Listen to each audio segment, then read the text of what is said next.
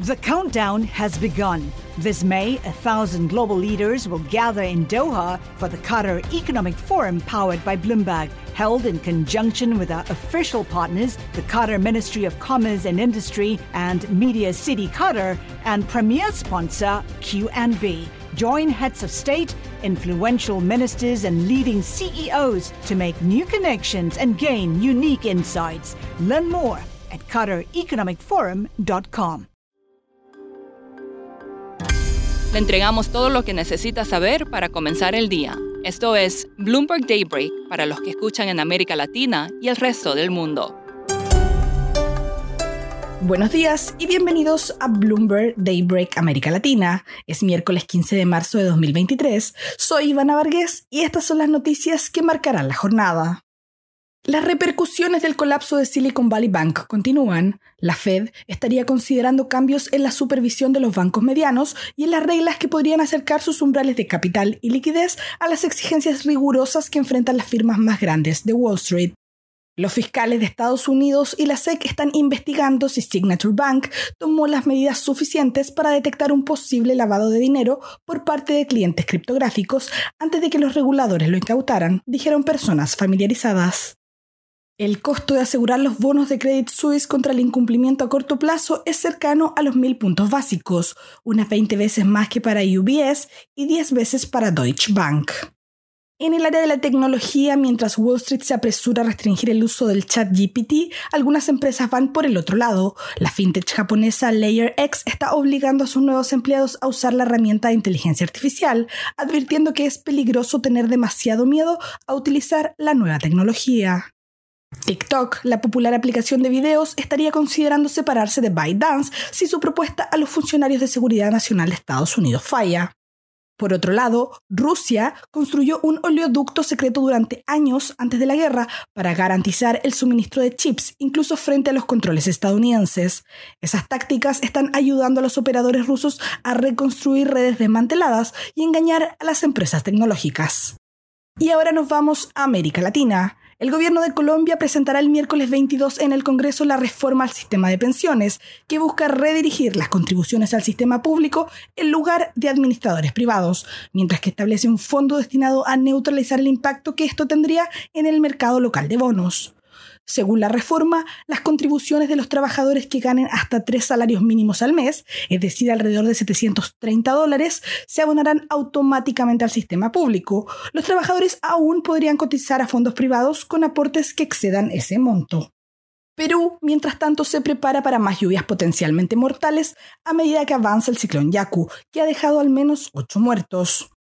Petrobras dijo que apelará a un fallo judicial que le ordena pagar 3.426 millones de dólares en impuestos. El presidente ejecutivo de la empresa se reúne hoy con Lula da Silva en Brasilia. Mientras en México los banqueros comienzan a llegar a Mérida, en la península de Yucatán, para la Convención Bancaria 2023, el principal evento empresarial anual del país, que comienza mañana. Ayer supimos que Fitch rebajó la calificación crediticia para Bolivia, acrecentando la incertidumbre sobre la situación económica del país andino. Sergio Mendoza es corresponsal de Bloomberg News en La Paz y nos explica los motivos de esta preocupación. En los últimos meses y más aún en, las últimas semanas ha habido una increíble caída de las reservas internacionales, una caída que ya se veía venir desde hace mucho tiempo. En 2014 más o menos estaban por los 15.500 millones de dólares y actualmente a la última cifra que se tiene a principios de febrero estamos por los 3.500 millones de dólares. Pero las divisas, lo que es el dinero en efectivo, está en su punto más bajo desde que se tiene registro que viene a ser 372 millones de dólares.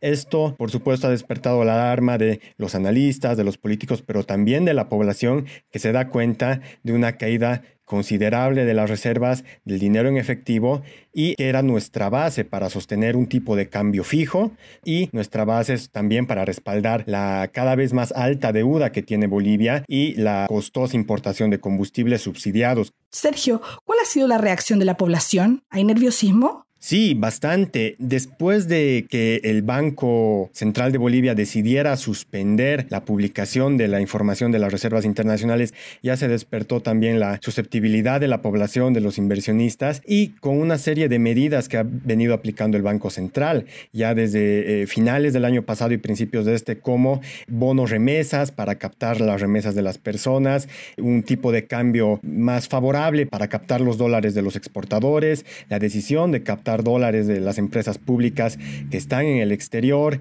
entre otras cosas, ha despertado un poco el nerviosismo y el temor de una posible devaluación. Entonces, eh, la gente ha empezado a cambiar sus ahorros en bolivianos, a retirar sus dólares, a guardarlos en su, en su casa, lo que llaman aquí el colchon bank. ¿Y cuál es el mensaje del gobierno hasta ahora? Bueno, el mensaje del gobierno ha ido por dos vías, ¿no? Lo primero ha sido un poco intentar tranquilizar a la población, decir que esto es más especulación, que hay los dólares suficientes, que no se desesperen, que van a perder dinero si es que en una economía donde el boliviano es tan fuerte, eh, empiezan a cambiarlo por los dólares y también intentar aplicar estas medidas para elevar la cantidad de divisas y vender dólares directamente a través del Banco Central como una forma de decir a la población, eh, si no lo encuentras en el banco, si no lo encuentras en la calle, ven acá, que aquí hay suficiente y, y no hay ningún problema. Pero por otro lado, también se ha dado medidas un poco de advertencia y amenaza, ¿no? Contra exportadores, opinadores, la gente que cambia el dólar de forma libre, les llamamos librecambistas, para que no demanden muchos dólares, para que no asusten a la población, para que no sobrepasen el tipo de cambio fijo establecido. Por último, Disney tuvo que recurrir a abogados y no a superhéroes en la búsqueda de la persona que filtró el guion de su último éxito en taquilla de Marvel, Ant-Man. Se le pidió a Google y Reddit que entreguen cualquier dato que ayude a identificar al filtrador, después de que según los informes el guion apareciera en un foro y luego se distribuyera a través de Google Docs unas tres semanas antes del lanzamiento de la película. Eso es todo por hoy. Soy Ivana Vargas. Gracias por escucharnos. Para conocer todas las noticias que necesita para comenzar el día, revise Daybreak en la app Bloomberg Professional, donde puede personalizar las noticias que desee recibir. También puede suscribirse a la versión solo audio en Spotify, Apple Podcasts o la plataforma de su preferencia. Eso es todo por hoy. Escuche de lunes a viernes Bloomberg Daybreak.